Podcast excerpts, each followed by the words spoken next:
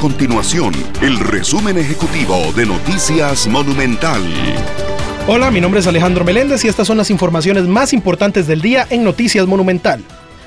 El Instituto Meteorológico Nacional espera que para este jueves ya no haya incidencia de la tormenta tropical Pilar sobre Costa Rica. Esto porque el fenómeno tomará dirección hacia el oeste, es decir, se va a adentrar en el Océano Pacífico.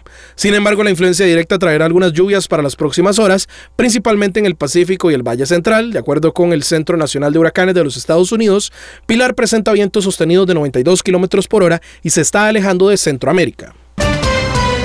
La Escuela de Medicina de la Universidad Hispanoamericana advirtió que Costa Rica vería un crecimiento del 83% en los casos de cáncer de próstata para el 2040. Esto tomando en cuenta las cifras de la Organización Mundial de la Salud, que hacen una perspectiva sobre la cantidad de personas que enferman con cáncer en el mundo. En Costa Rica, durante el 2020 se registraron 1.909 casos. Sin embargo, para dentro de 17 años se prevé que esa cifra ascienda a 3.493.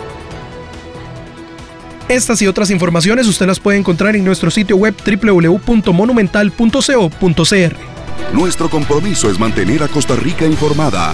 Esto fue el resumen ejecutivo de Noticias Monumental.